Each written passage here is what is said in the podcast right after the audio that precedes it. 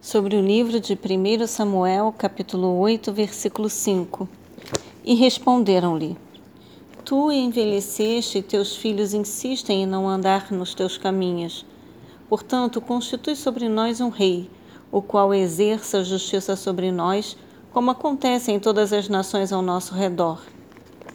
Análise: O erro do povo não estava exatamente na solicitação de um rei Afinal, a instituição de um rei segundo o coração de Deus era uma promessa ao povo de Israel.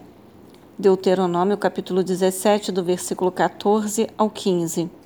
E lhe chegaria no tempo oportuno.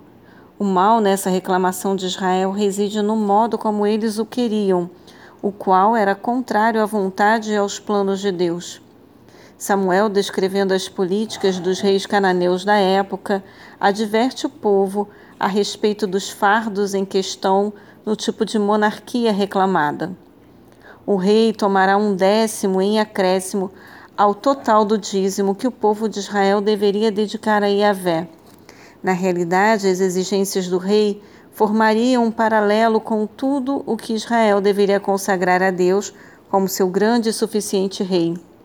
O direito do rei, em termos práticos, equivaleria a uma verdadeira escravidão, enquanto o valoroso ministério dos juízes estava isento de qualquer ônus econômico financeiro para todo o povo.